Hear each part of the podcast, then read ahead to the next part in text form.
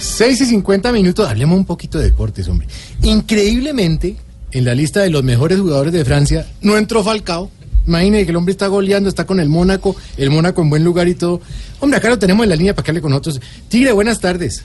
Eh, hola, soy Falcao y los verdaderos campeones no, se- no necesitamos estar en ninguna lista.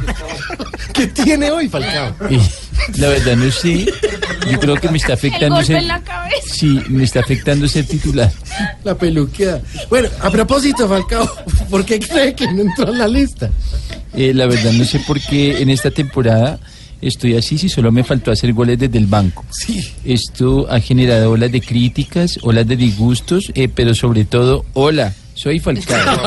Los verdaderos campeones hablamos con los medios colombianos. Sí, señor. Sí. Bueno, Tigre, se anda rumorando sobre su posible llegada al Pachuca de México. ¿Qué tan cierto es eso? Bueno, la verdad es que yo lo único que sé es que con el cupo listo para el Mundial de Clubes, el Pachuca quiere ficharme. eh, yo por si la mosca ya me estoy preparando con términos mexicanos. ¿Ah, sí? Ay, ¿Cómo, qué bien. ¿Cómo es eso? A ver. A ver, por ejemplo, órale, soy Falcao. Los verdaderos campeones hablamos mexicano. Bueno, Tigre, muchas gracias, hombre. Bueno, gracias a ustedes y nada. Chao, soy Falcao.